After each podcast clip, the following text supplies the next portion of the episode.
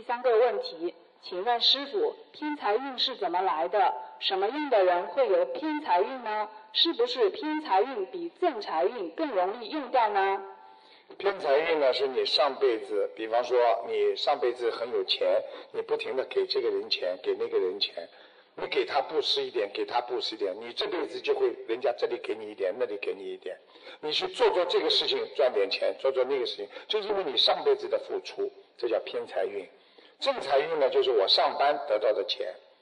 那因为正财运它是固定的不动的，而偏财运呢是有时候有，有时候没有，都是有利有弊的。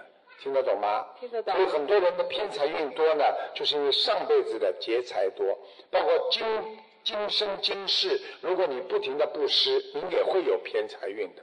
举个简单例子，你这辈子你有点钱，你就不停的给人家多一点，帮助别人一点，你想想看，人家会分一点红给你，就这么道理，明白了吗？明白了。嗯。呃，是不是偏财运比正常运更容易用掉呢？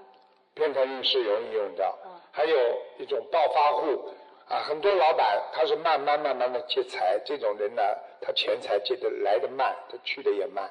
很多人呢，一下子发财的，他乱花钱，很快的他就变成没有钱的人了。所以要慢慢的，像这功德跟那个财运一样，要慢慢来啊，就像那个 credit 一样，你这个 credit 越多啊，你慢慢用都没问题。如果你已经借银行贷款了，你很快的就没钱了。